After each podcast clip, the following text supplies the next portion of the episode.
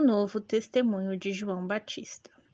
Leitura do Evangelho de João, capítulo 3, versículos de 22 a 30. Depois disso, veio Jesus com seus discípulos à região da Judéia. Permaneceu ali com eles e batizava. João também estava batizando em Enom, perto de Salim, porque lá havia muita água e o povo vinha para ser batizado. Porque João ainda não tinha sido lançado no cárcere. Surge então uma disputa entre os discípulos de João e um judeu sobre purificação.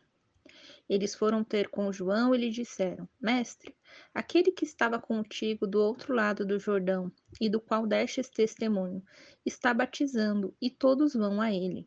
João respondeu: Ninguém pode atribuir-se coisa alguma se não lhe for dada do céu. Vós mesmos sois testemunhas de que eu disse: Não sou eu o Messias, mas sou enviado à frente dele. Quem tem a esposa é o esposo, mas o amigo do esposo que está presente ouve. Muito se alegra com a voz do esposo.